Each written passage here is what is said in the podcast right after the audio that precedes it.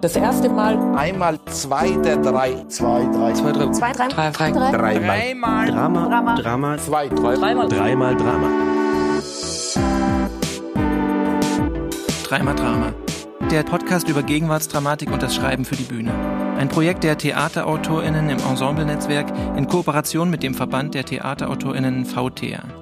Mein Name ist Lorenz Just und ich hatte die große Freude, dieses Gespräch über Sprachenvielfalt, Vertreibung, lebensverändernde Entscheidungen, über die Kunst des Autofahrens und die Verantwortung für das eigene Leben und das Leben der anderen redaktionell begleiten zu dürfen. Wer die letzte Folge gehört hat, der weiß, dass heute Simone Kucher, Elise Wilk und Rike Reiniger über Theaterstücke sprechen werden, die ihnen wichtig sind, die sie toll finden, inspirierend, aktuell, formal und sprachlich hochinteressant. Simone Kucher lebt in Berlin, schreibt neben der Dramatik auch Hörspiele und unterrichtet kreatives Schreiben in Frankfurt. Als Theaterautorin wird sie vom Verlag der Autoren vertreten. Rike Reiniger lebt ebenfalls in Berlin, arbeitet als Regisseurin und Autorin. Ihre Bücher erscheinen im Klack Verlag. Als Dramatikerin wird sie von Henschel Schauspiel und dem Theaterstück Verlag vertreten. Elise Wilk lebt in Rumänien und ist uns aus Braschow zugeschaltet. Wie es um ihre Arbeit als Journalistin steht, wird sie heute selbst berichten. Als Dramatikerin wird auch sie von Henschel Schauspiel vertreten. Ich wünsche viel Vergnügen und Also ich würde erstmal äh, Fragen haben. Also ich, wenn ich mal anfangen darf, wüsste gerne, ob Elise Wilk immer noch als Journalistin bei der Kronstädter Zeitung eine Rubrik verwaltet und verantwortet.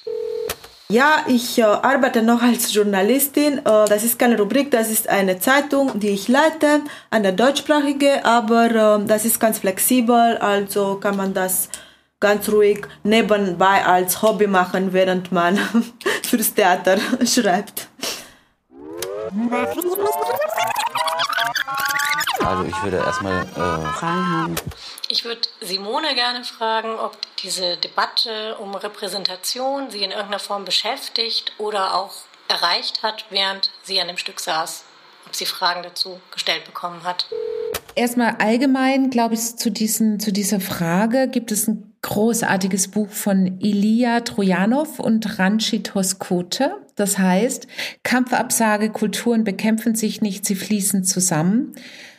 In dem Buch zeigen sie, wie kulturelle Identität und Kultur entsteht und dass es ein ständiger Prozess ist. So und das ist generell, glaube ich, so meine Haltung dazu, dass man, egal wie man geprägt ist, welche Sprache man hat und in welchem Land man aufgewachsen ist, dass man sich immer weiter entwickelt. Also dass Identität immer ein fließender Prozess ist und man natürlich Dinge aufnimmt von anderen über Reisen, Literatur, Begegnungen, Menschen. Und zu dem Armenischen ist es so, dass ich die armenische Diaspora-Community seit 20 Jahren durch meinen Mann ganz gut kenne und dass irgendwann der Punkt war, sich mit diesem Thema auseinanderzusetzen und in diese mir quasi fremde Kultur zu gehen das führte dann zu historischen Recherche, zu Interviews mit Diaspora-Armeniern in Berlin und in den USA mit der Familie. Und ja, natürlich wurde ich gefragt, wie ich zu dem Thema kam. Aber es war eigentlich nie die Frage, warum ich als Deutsche dieses Thema behandle, weil es in dem Stück auch relativ klar wird, dass ich diese, diese deutschen historischen und politischen Verwicklungen in dem Stück auch bearbeite. Also ich würde erstmal äh, Fragen haben. Ich habe eine Frage an Rike.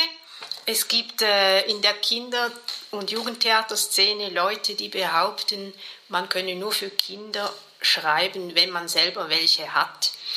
Haben dich deine mittlerweile erwachsenen Kinder zum Schreiben für das Kinder- und Jugendtheater inspiriert? Nein. Zu diesem, speziell zu diesem Stück Lost and Found, ein Herz und andere Dinge hat mich ganz im Gegenteil eher mein Vater inspiriert. Und zwar hat mir die Erinnerung äh, daran, wie er mir geholfen hat, aufzuräumen, den ersten Satz geschenkt. Und zwar äh, weiß ich, dass ich als Kind völlig verzweifelt im total unordentlichen Zimmer saß und äh, mein Vater dann reingekommen ist und hat gesagt, Mensch, nimm doch jetzt einfach mal irgendein Ding und leg's dahin, wo es hingehört. Und das, die, das ist der erste Satz in diesem Stück geworden. Also der hat nichts mit meinen Kindern zu tun, sondern mit meinem Vater. Das heißt lesen, lesen. Lesen. Lesen. Lesen. Wir lesen. Karpatenflecken von Thomas Perle. Auf Rumänisch heißt das Stück Carpații ca niște pete pe pielea mea. Bitte ankreuzen. Bekennen Sie sich zum Deutschtum? Die Wende machte Grenzen auf. Und viele dort am Wurzelort packten. Packten die Kinder ein, packten für die Kinder ihre Sachen. Schnell, schnell, nicht zu spät sein, pünktlich sein, noch rechtzeitig hinaus, bevor die Grenzen wieder dicht. Die Enkelin. Bekamen Papiere.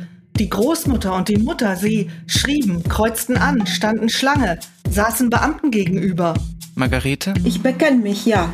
Zum Deutschtum, ja. Zu Hause nur Deutsch. Nur Deutsch zu Hause. Wird Deutsch gesprochen, Deutsch gesprochen und deutsche Bräuche, deutsches Volk. Jo, ja. Wir packten unsere Sachen, Mutter packte unsere Sachen und fuhren durch unseren Wald.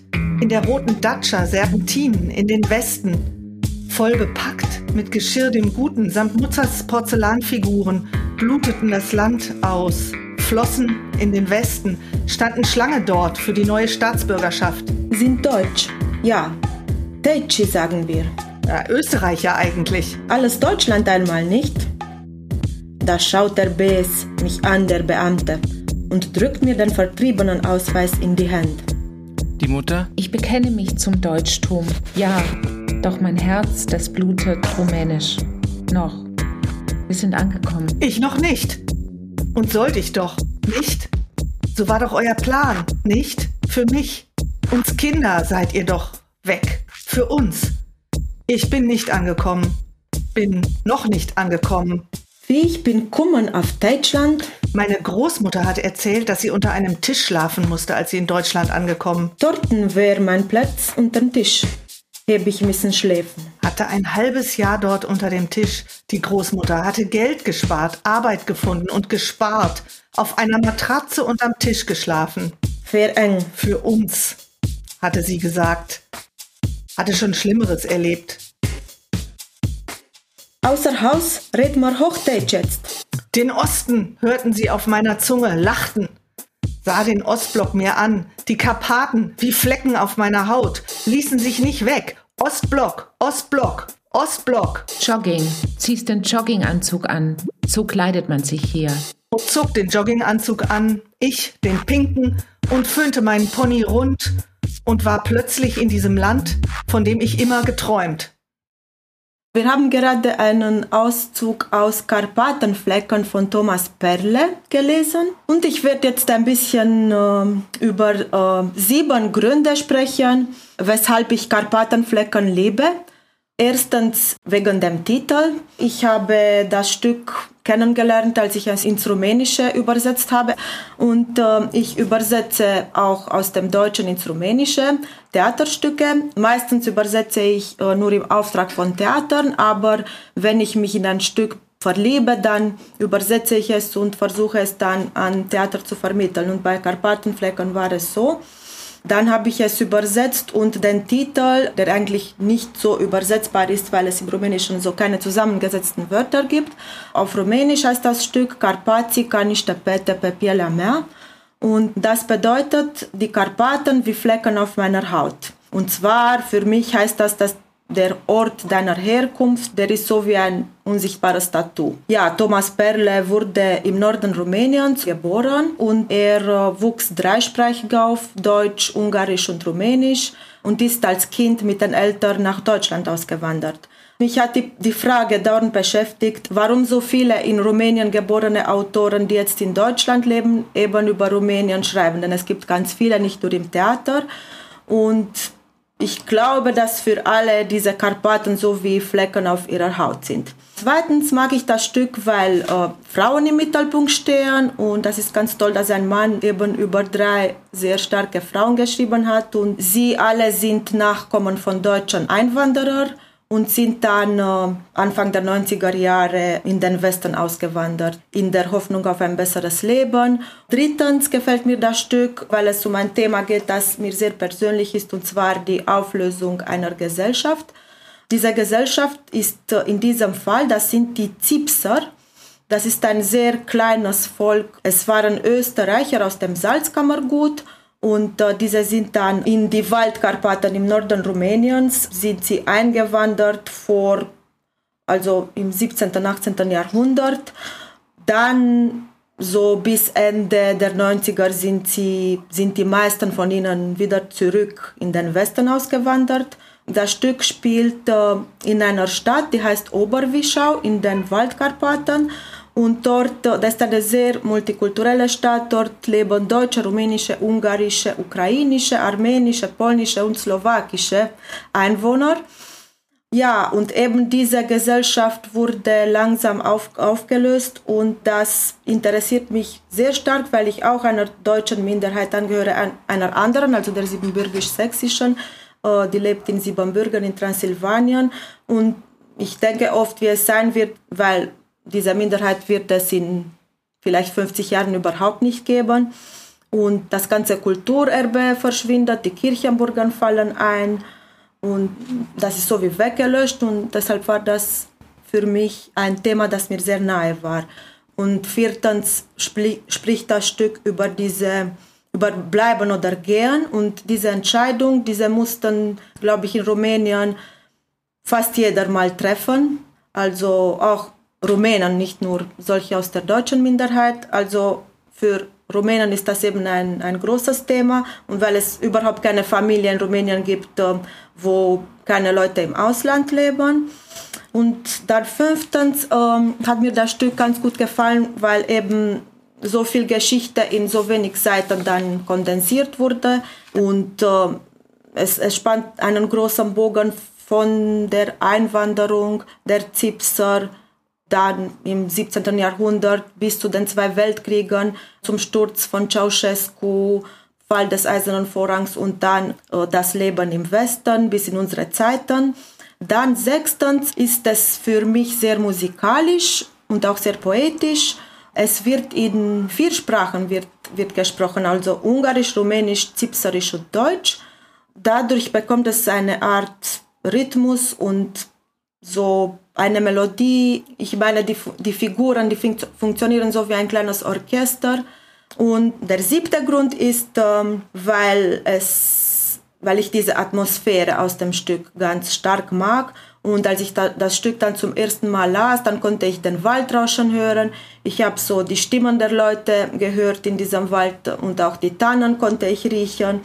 Und es entstand so ein, eine Art Film im Kopf. Ja, und äh, eigentlich äh, war meine Frage an, äh, an euch, Rike und Simone, äh, was steht in diesem Stück für euch im Vordergrund? Weil ich glaube, es sind vielleicht ganz andere Sachen. Ist das, das habe ich mich schon immer gefragt, ob ähm, für Zuschauer aus Deutschland könnte das, diese Auswanderungsgeschichte, könnte sie, könnten sie Interesse daran haben? Für mich war es nicht nur die Geschichte, ähm, sondern ja, die Verdichtung und ähm, das Orchestrale, was du auch beschrieben hast, das Sinnliche an der Sprache, wie das ineinander greift, die, ähm, ja, die unterschiedlichen Sprachen, dann die unterschiedlichen Personen und genau wie du beschrieben hast, der Berg und äh, der Wald, die, die sprechen zu einem und die werden, ja, die werden ganz lebendig und man kann sie wirklich fast riechen. Das ist das Tolle daran. Und ähm, da denke ich mal, ist es nicht unbedingt das Thema, was mich da völlig ergriffen hat, sondern die Form, in der gerade dieses Thema der Autor beschrieben hat. Da kann ich vielleicht gleich was dazu sagen. Also meine Lieblingsstelle ist dieses äh, lyrische, wo er beschreibt, wie der Wald gefällt, gefällt. Diese, diese Szene, der Baum fällt, fällt, fällt und dann fallen die Bäume, fallen die Bomben, fallen die Burschen. Und das ist so eine Passage, die geht über drei Seiten. Und das fand ich irgendwie ganz schön, diese Verknüpfung zu dieser äh, Zerstörung der Natur, also der Zusammenhang des Waldrodens, also für diese Kriegsindustrie, was dann weiterführt zu den Bomben wieder zu den Menschen. Also so ein Kreislauf der Vernichtung. Und was mich da eigentlich weiterführend interessiert hat, war also diese Prägung der Natur, Sprache, Kultur und der Geschichte eines Ortes. Das ist ja was, was wir uns heute irgendwie auch gar nicht mehr vorstellen können. Wir sind alle global und virtuell unterwegs und dass dieser Ort, wo wir sind, wirklich uns als Mensch oder im Menschsein so prägt. Ähm, und das war für mich eigentlich so interessant, darüber weiter nachzudenken, wie das für unsere Generation heute ist, wie es für die Nachkommenden sein wird Und dann halt auch die Frage, wir sind ja trotzdem in unserem Körper, also wir müssen uns irgendwo verorten und anwesend sein. Ja, wir können uns ja nicht völlig aus diesem Ort rausnehmen.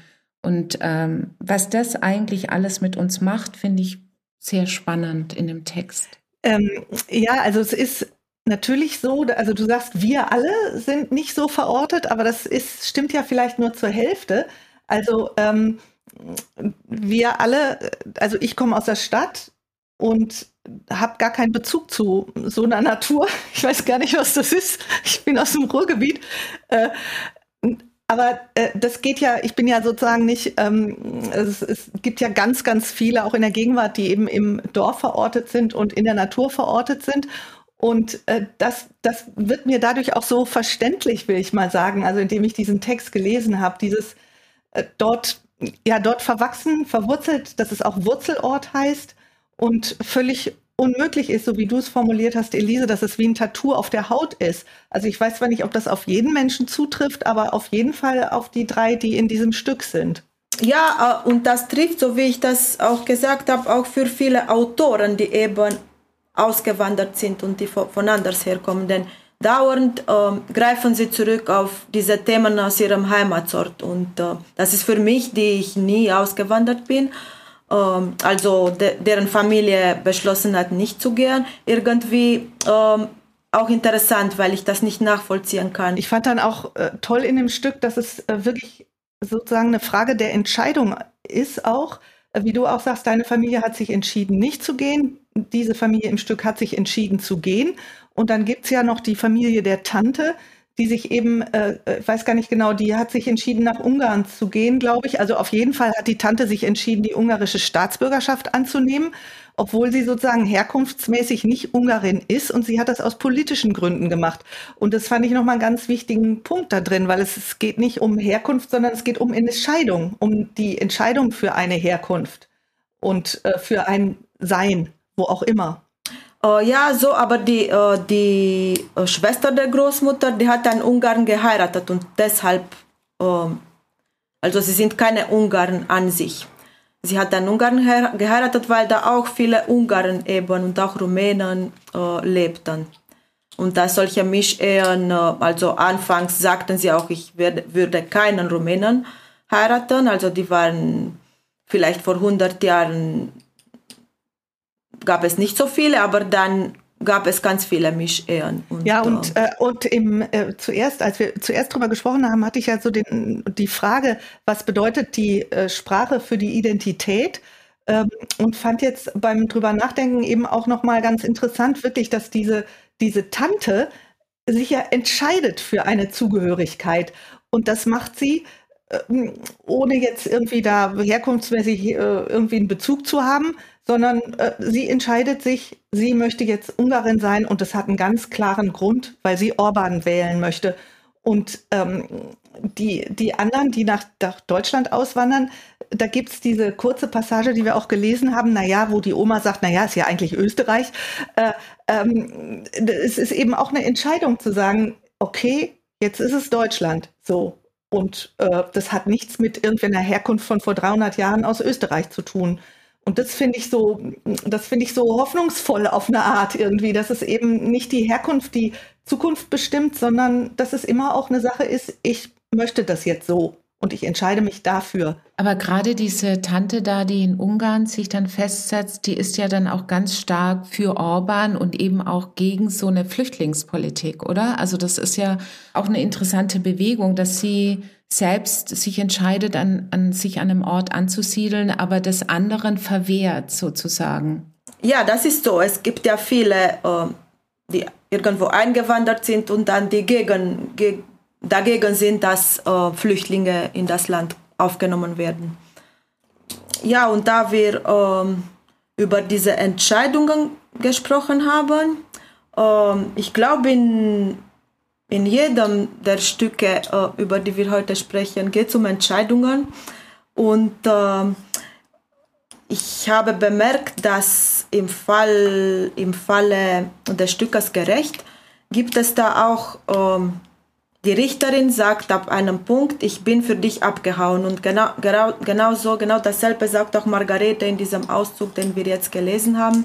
Sie ist für ihre Kinder weggegangen. Also diese Entscheidung hat sie getroffen für ihre Kinder. Ja, und das ist dann eben auch so eine, so eine Bürde für die Enkelin. Also äh, die Oma hat für mich unter dem Tisch geschlafen, hat gespart und gespart und hat sich nichts gegönnt.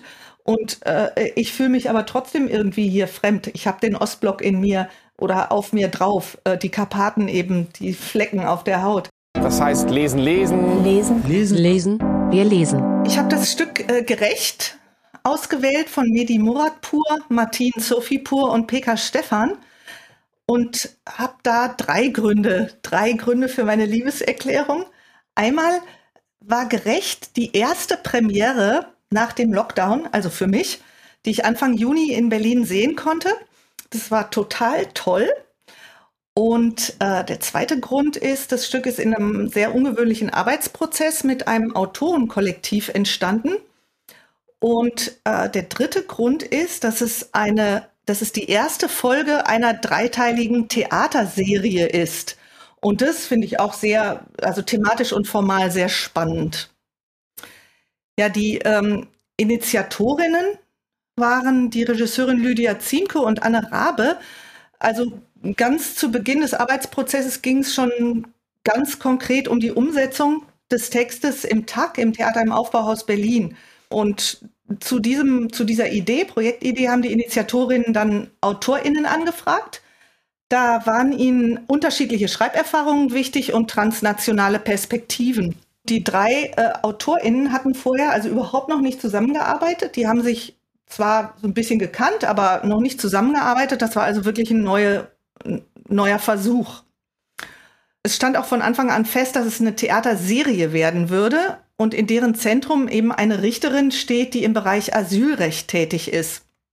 In der ersten Folge muss die Richterin entscheiden, ob die Klage eines Mannes aus Afghanistan gegen seinen Ablehnungsbescheid gerechtfertigt ist. Dabei äh, spielt also eine wichtige Rolle, ob das Gebiet, aus dem er stammt, in Afghanistan vom Auswärtigen Amt als sicher eingestuft wird und ob der Kläger in dem, was er über seine Fluchtgründe sagt, glaubwürdig ist. Die Richterin erfährt dann in einer Verhandlungspause, dass ihr Sohn, ein Kriegsfotograf, wahrscheinlich genau in der Gegend entführt worden ist, in die der Kläger abgeschoben werden soll. Sie muss sich jetzt entscheiden, ob sie diese private Information zur Sicherheitslage in die Beurteilung einfließen lässt oder nicht. Parallel äh, zu dieser Verhandlung wird die Backstory der Richterin angedeutet die aus der DDR geflohen ist, um sich selbst und ihrem Sohn ein freieres Leben zu ermöglichen. Wir hatten das Thema vorhin schon bei dem anderen Stück. Tatsächlich ist es so, dass der Sohn dann eben dieses Leben ablehnt. Äh, das wird aber wahrscheinlich dann in der nächsten Folge weiter ausgearbeitet. Der Text schließt jetzt also mit zwei Varianten eines möglichen Schlusses. Ich äh, spoiler das mal, weil es wichtig ist. In einer Variante setzt sich die Richterin über den offiziellen Lagebericht des Auswärtigen Amtes hinweg.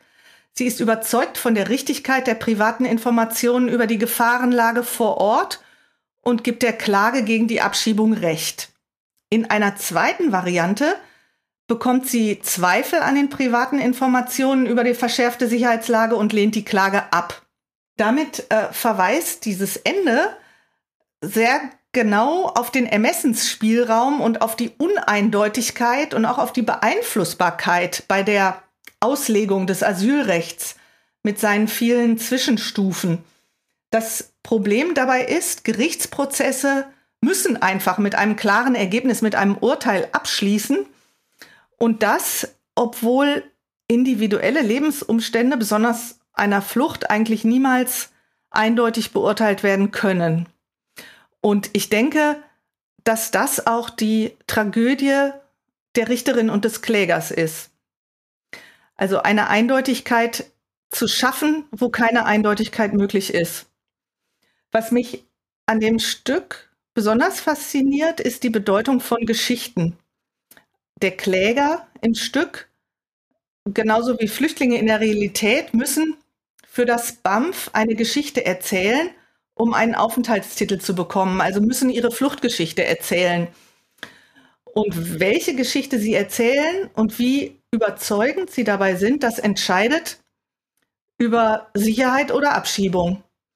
Und das ist eine Situation, die mich irgendwie äh, an die Figur der Scheherazade erinnert hat, die Nacht für Nacht um ihr Leben erzählt. Vielleicht bin ich einfach gegangen, weil ich kein Vertrauen in mich und die anderen hatte. Vielleicht musste ich meinem Vater einfach nur helfen, die Familie zu ernähren. Vielleicht waren wir alle gezwungen, in Deutschland Schutz zu suchen. Vielleicht ist mir nichts Schlimmes passiert. Vielleicht hatte ich nur Angst um meine Mutter und meinen Vater, meine beiden Brüder und meine Schwestern, falls die Taliban uns erwischen sollten. Jetzt sind wir alle verstreut in ganz Europa, aber wir leben. Wäre das dann okay?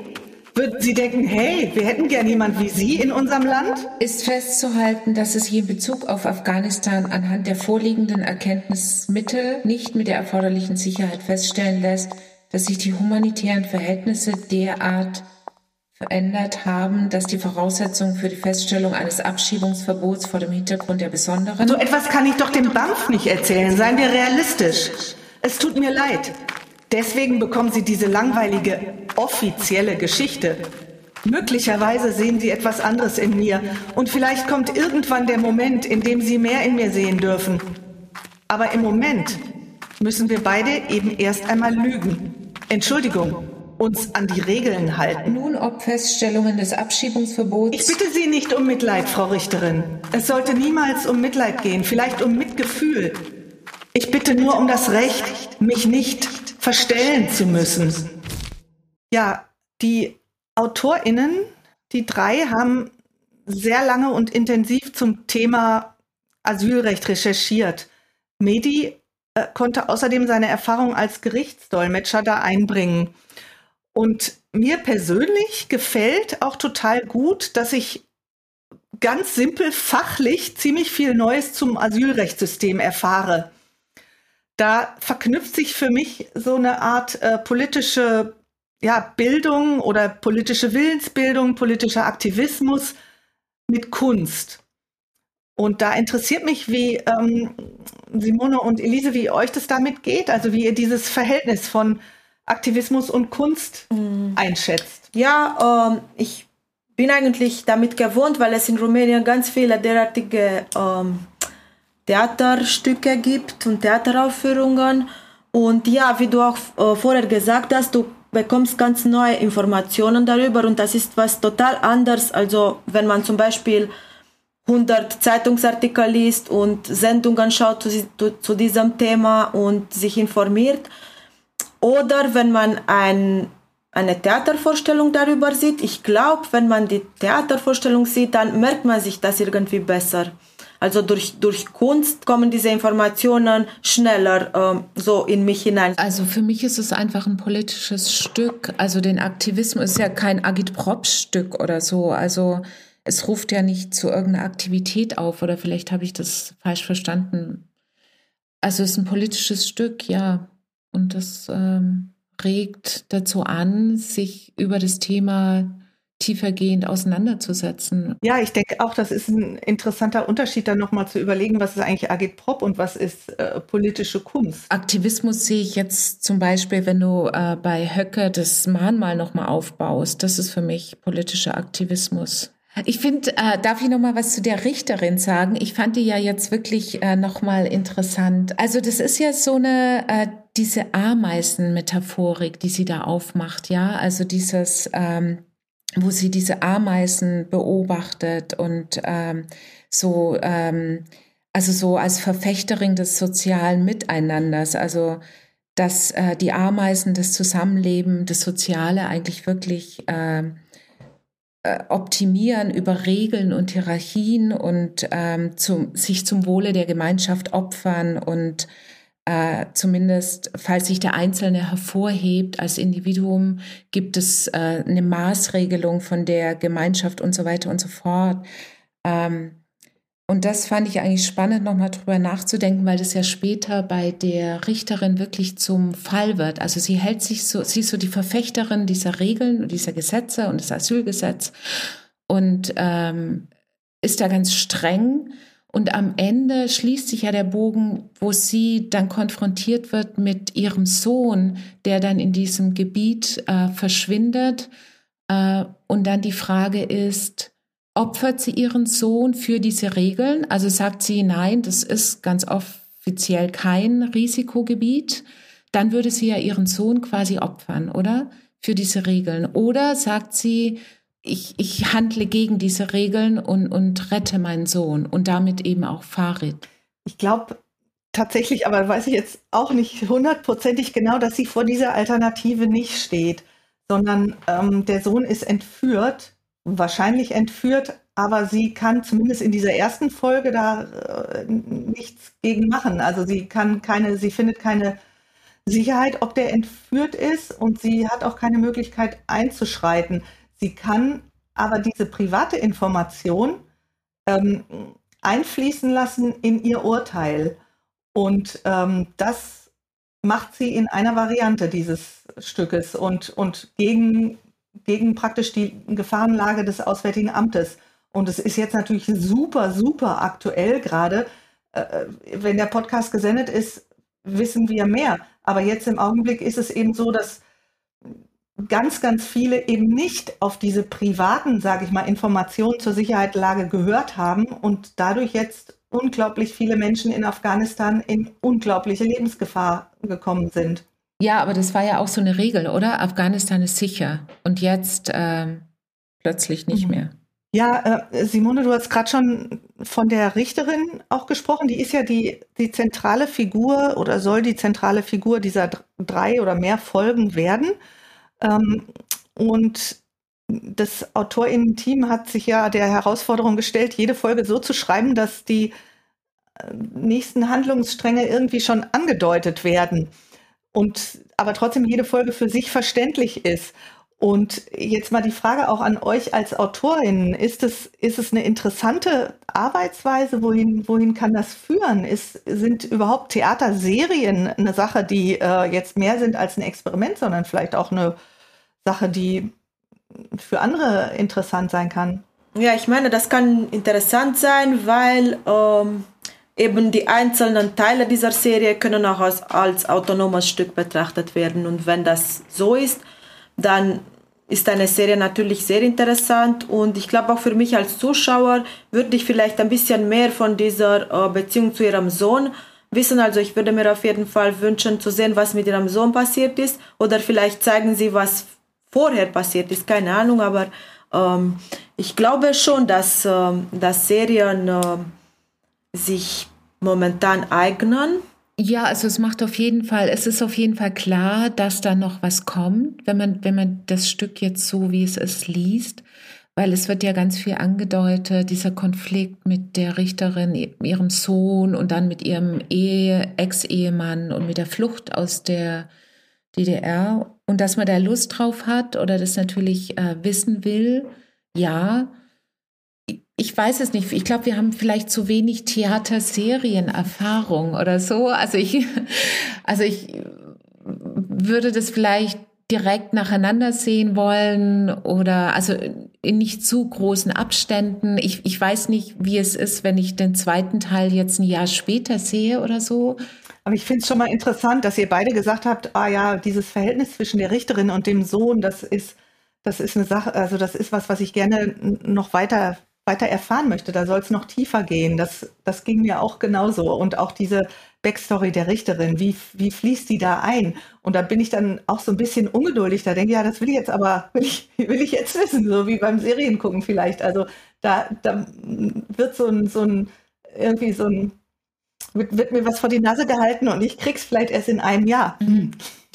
Ja, und was vor allem spannend ist, was bei Serien ja immer sei, da sein muss, ist diese Figuren, also die, die mit ihren Eigenheiten etabliert werden. Und die Richterin ist ja schon eine exzentrische Tante, oder? Also mit ihren Ameisen-Metaphorik, mit ihrer Teezeremonie.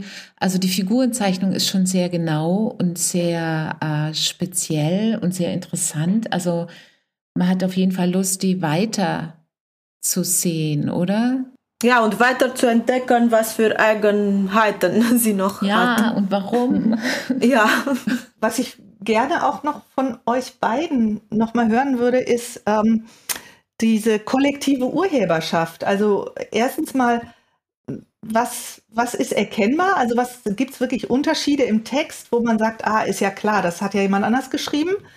Oder ähm, ja, bereichert das den Text oder lässt einen das stolpern? Wie, wie ging euch das damit? Ich habe da jetzt den Text eigentlich so lesen können, als wäre das von einem Autor oder Autorin geschrieben. Ich habe dieses Kollektiv jetzt rein vom Lesen oder von dem Stück nicht explizit wahrnehmen können oder wahrgenommen. Also ja, das ging mir auch so. Also ich, obwohl ich wusste, dass es von einem Trio geschrieben wurde, habe ich es einfach so gelesen als ein Stück, ohne nachzudenken, wer hat jetzt das oder das geschrieben. Obwohl ich äh, Pekka äh, Stefan kenne und ich habe vielleicht versucht nachzudenken, was hat, was ist denn von ihm hier. Aber äh, ich glaube, das ist mehr also für die Autoren vielleicht eine Bereicherung, mehr als für äh, Publikum und Leser. Ja, das spricht ja fürs Gelingen der Zusammenarbeit, wenn man es gar nicht wirklich erkennen kann. Also ähm, mhm. Medi hat mir erzählt, dass für ihn jetzt diese Dolmetscherszenen auch besonders wichtig und interessant waren, weil er selbst auch Dolmetscher ist und auch Gerichtsdolmetscher und dass er da, äh, dass er die hauptsächlich geschrieben hat. Und das ist natürlich auch dann wirklich äh, eine Bereicherung für die anderen Autoren, die diese Erfahrung nicht haben. Und während zum Beispiel, wie ich jetzt von Medi äh, weiß, dass eben PK ganz stark auch im Plotten ist als Drehbuchautor. Und das sind dann so unterschiedliche Schreiberfahrungen, die sich jetzt offensichtlich ganz gut verbunden haben, weil man wirklich beim Lesen nicht genau weiß, ah, okay, wer hat jetzt was geschrieben. Das heißt lesen, lesen. Lesen, lesen, lesen. Wir lesen. Schleifpunkt ist in Theater in der Winkelwiese entstanden. Im Rahmen des Dramenprozessors wurde 2020 ans DT zu den Autorentheatertagen eingeladen, wurde in Graz aufgeführt, beziehungsweise pandemiebedingt per Video erstmal. Ausschnitt 1. Bald sind sie überflüssig. Bald fahren Autos ganz allein und Sie? Sie sind dann überflüssig. Macht Sie das nicht traurig? Mich macht das irgendwie. Wehmütig, betroffen, traurig. Sind Sie schon mal mit so einem Auto gefahren? Das muss Sie doch interessieren. Das ist die Zukunft. Es wird die Zukunft sein. Jeder wird ein solches Auto haben. Alles andere wäre verboten. Zu gefährlich.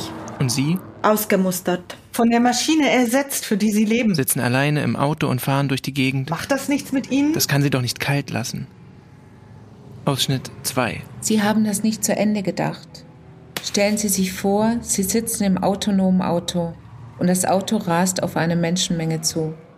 Nun hat Ihr Auto die Wahl, in die Menschenmenge zu fahren oder in eine Wand, wodurch Sie selber sterben würden. Wie soll es programmiert werden? Weiß ich nicht. Wahrscheinlich es. Es soll in die Wand fahren, weil die Menschenmenge vor dem Einzelnen gerettet werden soll. Das ist einfach.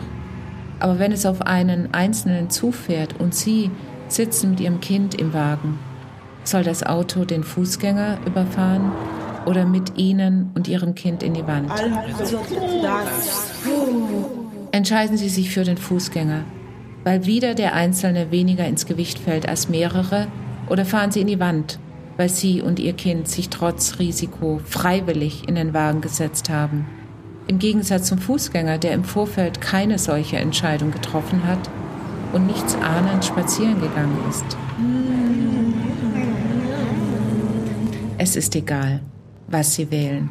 Es führt mich sowieso zur eigentlichen Frage. Würden Sie ein Auto kaufen, das sich im Zweifelsfall dafür entscheidet, Ihr Leben und das Leben Ihres Kindes zu opfern? Ausschnitt 3. Ich entscheide mich für die Wand. Das Auto muss in die Wand fahren. Ich würde mich dem aussetzen. Das glaube ich Ihnen nicht. Wollen Sie damit sagen, dass ich egoistisch bin? Ich will sagen, dass Entscheidungen situativ getroffen werden. Die ersten Fahrstühle hatten auch noch Liftboys. Heute drücken wir nur einen Knopf. Fahrstühle treffen selten auf ein Hindernis. Zum autonomen Fahren werden weder rechtliche noch moralische Fragen je geklärt sein. Vielleicht nicht sofort, aber es wird Vorfälle geben. Und dann kann man neu entscheiden. Es wird sich verbessern. Wie der Pilot im Flugzeug wird man den Autopiloten abstellen können. Und dann? Man wird vom Autocomputer eine Empfehlung bekommen und dann notfalls selbst entscheiden. Also werde ich weiterhin Menschen ausbilden, die Entscheidungen treffen. Ich werde immer am Steuer sitzen. Wir, wir sehen hier in diesen drei Ausschnitten die Fahrlehrerin Renate, die diesen Dialog mit ihren Schülerinnen führt, die benannt sind mit ABS also analog zu dem ABS Antiblockiersystem. Das Stück setzt ein, als Renate nachts auf der Landstraße mit ihrer erwachsenen Tochter im Auto eine Frau anfährt und anstatt die Polizei, also Rolf oder den Krankenwagen anzurufen, nimmt sie die bewusstlose Frau mit nach Hause. Die unbekannte Frau nistet sich in Renates Leben ein, freundet sich mit ihrer Tochter an und bestärkt sie, auf Forschungsreise zu gehen, was Renate ihr verboten hat. Sie mischt sich in die Geschichte mit Rolf ein. Sie zwingt Renate geradezu ins Handeln zu kommen, ihre Entscheidungen, die sie getroffen hat, zu reflektieren und so weiter. Warum ich dieses Stück ausgewählt habe, also zuerst habe ich eine Videoinszenierung des Stückes von Olivier Keller gesehen, benannt als eine Erzählung für Bildschirm und Kopfhörer. Mich hat diese Inszenierung sehr fasziniert, weil ich finde, dass sie die Atmosphäre und den Rhythmus des Stückes sehr gut aufgenommen und weitergeführt hat. Man hat gesehen, wie viel Spannung unter den Dialogen liegt, durch die Pausen, durch die Klänge, durch die Bilder, durch die Musik. Mir gefällt an sich an dem Stück sehr diese figurenzentrierte Tiefenbohrung, die aber mehr durch die Stille und die Abwesenheit des Sprechens erzählt wird, durch Andeutungen, Bilder und die Komplexität der Konflikte Mutter, Tochter, Renate Rolf zeigen, ohne zu viel zu verraten, was dahinter steckt. Mir gefällt die Figur der unbekannten Frau, die fremd bleibt und die einzig dazu da ist, die Figuren zu reflektieren und zu hinterfragen, sie zu reizen und so weiter. Sie ist der Störfaktor. Mir gefällt es, wie die verschiedenen Ebenen ineinandergreifen, diese Metaebene, diese Plot-Ebene und dadurch die Themen des Stückes verdichten und Fragestellungen aufwerfen, wie zum Beispiel diese Themen Kontrolle, Kontrollverlust, Mensch, Maschine, Verantwortung gegenüber dem anderen, dem Fremden, der Natur und so weiter. Letztendlich geht es um so existenzialistische Fragen wie, wie verhalte ich mich als Mensch in dieser Welt? Also dieses, man kann nicht nichts sein oder man kann nicht nichts tun, man muss sich verhalten, in Beziehung treten, sich verorten. Und aus diesem Handeln ergibt sich eine Sinnhaftigkeit. Und das ist für mich eigentlich so die eigentliche Triebfeder des Stückes, Figuren in dem Stück zu sehen, die jeweils auf ihre Art eine weiße, unbeschriebene Fläche bleiben wollen. Ich sage noch ganz kurz was zur Autorin. Maria Ursprung ist Autorin und Regisseurin für Schauspiel, szenische Konzerte und Oper. Maria Ursprung war oder ist jetzt auch Hausautorin am Theater St. Gallen und ist designierte Co-Leiterin am Theater Marie in Aargau ab der Spielzeit 22-23. Wir lesen jetzt den vierten Ausschnitt und dann frage ich euch. Das heißt lesen, lesen. Lesen, lesen, lesen. Wir lesen. In meiner Kindheit hingen an der Wand neben dem Küchentisch vier kleine Bilder. Auf jedem Bild war ein Baum, immer derselbe Baum mit runder Krone.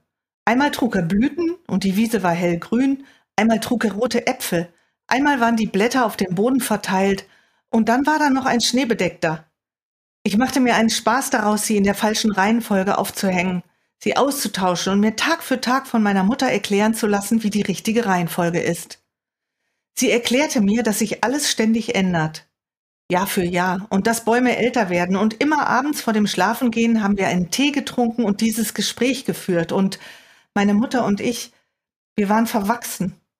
Ich wollte keine Jahreszeiten, die sich ändern.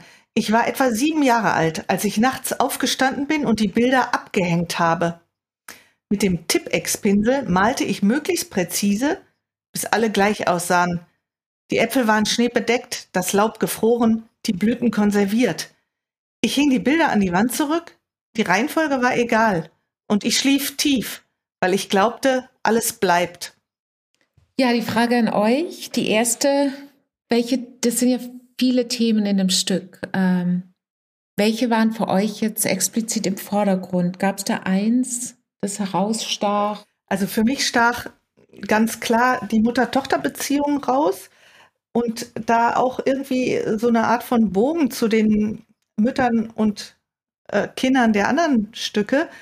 Die äh, Mutter hat was vor sozusagen mit dem Kind und das Kind will was anderes. Und daraus entsteht jetzt einfach ein Konflikt für das Kind oder auch für die Beziehung der beiden. Hier, will die Tochter auf Exkursion gehen und die Mutter, man versteht gar nicht, oder ich zumindest verstehe nicht genau, warum sie das nicht will, aber sie will es nicht.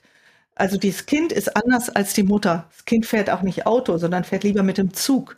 Also das sind so die Erwartungen der Eltern, die auf den Kindern lasten. Das war für mich ein wichtiges Thema. Ähm, ja, für mich war auch äh, diese Vater-Mutter, äh, Vater, äh, Vater-Mutter, diese äh, Tochter-Mutter-Beziehung ähm, ein wichtiges Thema, aber auch irgendwie ähm, am meisten herausgestochen ist diese Midlife-Crisis, die sie gerade durchlebt. Äh, so habe ich das gesehen. Und äh, also anfangs, als ich gelesen habe und so, kam ich in diese Atmosphäre, als, als ob es ein David Lynch-Film wäre. Und ich habe mich dann gefragt, wer ist diese äh, Unbekannte? Äh, ist das auch sie? Und äh, ist das eigentlich ein Teil von ihr, der ihr sagt, du, es ist besser, wenn du jetzt wirklich handelst und etwas ähm, ein bisschen aus deiner Komfortzone herauskommst. Und auch interessant äh, war für mich diese Beziehung zu dem Polizisten. Also zu der Figur, äh, der sie die bedroht sie ja richtig gehend. Ja, sie fühlt sich ja von ihr bedroht. Die nistet sich ein, die geht auch nicht mehr weg. Also sie nimmt diese bewusstlose Frau mit nach Hause und dann ist sie plötzlich da und man weiß die ganze Zeit nicht, wer ist das, was will die eigentlich, war das geplant. Also es hat auch sowas von einem, ja, von so einem Krimi fast. Ja, und da jede Figur ist auf ihre Art so übergriffig und kommt dadurch irgendwie in die in Schwierigkeiten. Also, dass die, dass die Mutter erstmal nicht äh, diese, diese angefahrene Frau ins Krankenhaus bringt, ist ja total übergriffig, dass sie sie nach Hause bringt. Und dann wird diese, diese sie, diese Fremde, wird auch total übergriffig, indem die sich da so äh, reindrängelt in dieses Familienleben. Und die Mutter ist nun wiederum auch sehr übergriffig gegenüber der Tochter, dass sie ihr Leben bestimmen will und äh, die Fremde ist dann auch wieder übergriffig, dass sie einfach irgendwie diesen Polizisten einlädt, weil sie denkt, das wäre jetzt gut für die Frau, äh, dass sie mal einen Partner hat. Das sind alles so, äh, da versuchen Leute irgendwie ins Leben von anderen reinzuwurscheln und das geht nicht gut. Mhm. Ja, aber ich glaube, das ist auch sie, die das macht. Du meinst sie, die das, äh, diese Falle stellt, oder? Ja, genau, sie stellt sich selbst diese Fallen.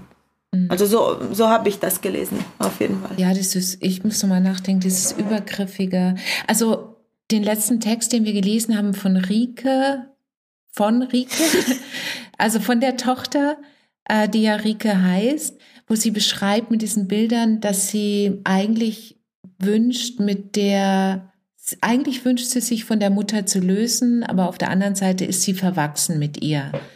Und äh, was du auch beschrieben hast, Elise, mit der Midlife Crisis, ja, das sehe ich auch. Das ist ein Punkt in Renates Leben, äh, wo die Tochter geht und sie als alleinerziehende Mutter, also sie haben nur sich, die beiden. Die sind wie so für mich wie so eine Insel, die ähm, sich auch nicht loslassen können, aber eigentlich müssen. Also das finde ich, schlägt wieder so einen Bogen zu den anderen Stücken, vielleicht dieses Loslassen oder Weggehen. Also sie will ja auch verzweifelt weg von der Mutter dann irgendwann und ans Ende der Welt am besten, ja, also ganz weit weg, irgendwo ins, ins tiefe Eis. Also dass das eigentlich auch dieses Weggehen ja eigentlich auch was Heilsames für, für, für einen jungen Menschen ist. Und das Tragische ist ja auf eine Art, dass diese Tochter wünscht sich ja ein gutes Verhältnis zu der Mutter und das, was sie möchte, ist ja völlig legitim. Also sie will ihr eigenes Leben leben und dass die Mutter das nicht zugestehen kann, zerstört im Grunde genommen die mhm. Beziehung. Ja, und die Mutter ist für mich so eine tragische Figur, die eigentlich keine Entscheidung treffen will, aber trotzdem natürlich alle Entscheidungen trifft, indem sie nichts macht. Also das ist ja so dieses Paradox. Man kann ja nicht sagen, ich treffe keine Entscheidung. Die Entscheidung wird für dich getroffen.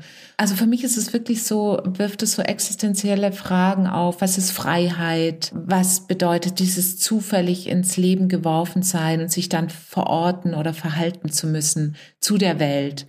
Und man kann sie nicht verweigern. Man kann nicht einfach abwesend sein. Und wie ist das dann für dich, Simone, dieser Punkt mit dem autonomen Fahren, dass sie eben sagt, sie bildet Leute aus, die sich entscheiden? dass sie selbst sich nicht entscheiden kann? Ja, das ist natürlich die spannende Ebene, was vielleicht so einen Bogen schlägt zu der Richterin. Wir haben da jemand, der sagt, wir müssen Entscheidungen treffen und wir Menschen sind gegenüber der Maschine erhaben, indem wir die moralischen Fragen treffen müssen.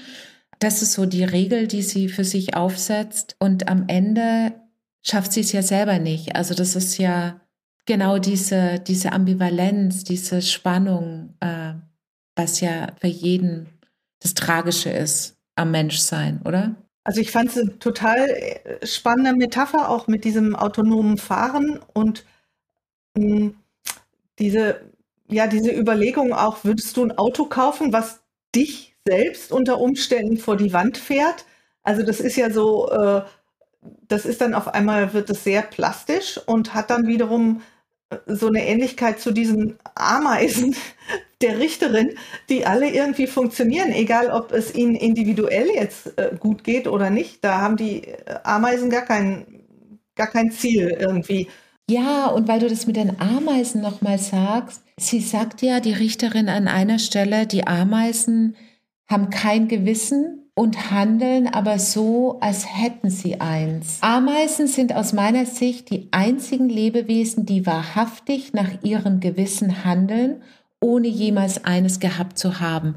Das ist ja eigentlich so eine Analogie zu dem Auto, ja? Ja, genau. Und das, äh, dann ist natürlich äh, beim Auto anders, dass irgendjemand diese Algorithmen äh, programmiert hat, nach denen das Auto funktioniert. Wer die Ameisen programmiert hat, wissen wir jetzt nicht. Das stimmt. Ja. Gibt es Bezüge in dem Stück zu euren Fragen? Also sind da so Fragen drin, die euch gerade beschäftigen? Ja, ich glaube, es ist ein Stück, das sehr viele Fragen aufwirft eigentlich und äh, dass es gibt so mehrere Schichten meiner Meinung nach in diesem Stück und man, wenn man so durch diese Schichten durchdringt, dann kommen immer mehr Sachen auf einen zu. Und es ist unmöglich, dass sich jemand keine dieser Fragen während des Lebens stellt. Und ich glaube, das sind Fragen, die überhaupt ähm, viele Leute, viele Menschen beschäftigen. Ja, das ist äh, ganz, ganz praktisch und pragmatisch. Und so ist es zum Beispiel eben, äh, was passiert eigentlich mit der Gruppendynamik einer Familie, wenn jemand Fremdes dazukommt. Also ich glaube, das ist eben, das ist eben einfach schon irre, ähm, was eine weitere Person, auch wenn die irgendwie rücksichtsvoll und was weiß ich ist, aber was, wie die da, was die in Bewegung versetzt und was Gruppen eben für eine Flexibilität haben und für eine Vielfalt. Also das fällt mir zum Beispiel ein, wo es Anknüpfungspunkte gibt. Mhm. mhm. Und noch eine Frage ist, äh, wie kann man diesen Schleifpunkt finden? Ja, das beschreibt sie ja im Stück, ne, dass das der Moment ist, wenn man die Kupplung loslässt und es eigentlich losgeht, oder? Was war das für euch, dieser Schleifpunkt, also dieser Titel? Ja, also das ist eigentlich dieser Punkt, den man dann findet, ab dem alles laufen kann irgendwie in eine Richtung. Also mit der Kupplung, ich hätte das überhaupt nicht gewusst. Ich kannte das Wort Schleifpunkt nicht und habe mir vorgestellt, da schleift irgendwas aneinander. Und das ist, wär, war dann eher in meiner Vorstellung so der Punkt, wo sich's verhakt. Also wenn zwei Dinge aneinander schleifen, dann bleibt es eher stehen. Und dann war es aber im Gegenteil diese Kupplung und das Losfahren. Also deshalb hat mich der Titel äh, also irritiert. Was meintest du mit Schleifen? Wo schleift das? Na, nur das Wort Schleifpunkt. Also wenn, wenn mhm. irgendwas schleift, dann, dann geht es mhm. ja nicht voran sozusagen. Ne? Also ja, so diese Reibung. Mhm. Ja, deshalb war das jetzt in meiner ersten Assoziation bedeutet das Schleifpunkt eigentlich das Gegenteil von dem, was es dann im Stück tatsächlich ist, nämlich diese Kupplung. Also ich, ich weiß nicht, wusstet ihr, dass das das heißt vorher? Nee. Nee. zu guter Letzt. Zu guter Letzt. Am Ende. Und zu guter Letzt. Also vielen Dank euch dreien. Ich habe eure Stücke, die in Folge 2 vorgestellt wurden, und auch die Stücke unserer Folge wirklich sehr gern gelesen. Manche lasen sich wie Romane, manche wie Filme, manche wie Gesänge und manche wie Dichtungen. Welche Vielfalt dieses Podcast-Format jetzt schon zutage befördert hat, ist einfach toll. Wie gut es doch ist, Stücke als Texte zu lesen, das habe ich durch meine Mitwirkung am Podcast noch einmal sehr deutlich erfahren. Es sollten alle einfach mehr Stücke lesen, auf das sich eine so enorme Nachfrage entfesselt, dass all die stückskeptischen Verlage und Zeitschriften deutlich reagieren müssen. Aber bald wird es ja das Drama-Magazin geben und auch im Verband der Theaterautorinnen wird aktiv gegrübelt, wie es möglich sein könnte, Theaterstücke endlich ins Buch zu holen. Mit Vorfreude auf diese Entwicklung und auf die kommenden Folgen unseres Podcasts verabschiede ich mich nun in die Abmoderation. Das war Dreimal Drama, der Podcast über Gegenwartsdramatik und das Schreiben für die Bühne. Ein Projekt der Theaterautorinnen im Ensemble-Netzwerk in Kooperation mit dem Verband der Theaterautorinnen. Wir bedanken uns beim Deutschen Literaturfonds und bei allen, die bisher geholfen haben oder noch helfen werden, diesen Podcast als gemeinschaftliches Projekt zu realisieren. We are not alone und du schon gar nicht. Liebe Grüße und bis zum nächsten Mal wünscht euch das Theaterautorinnen Netzwerk.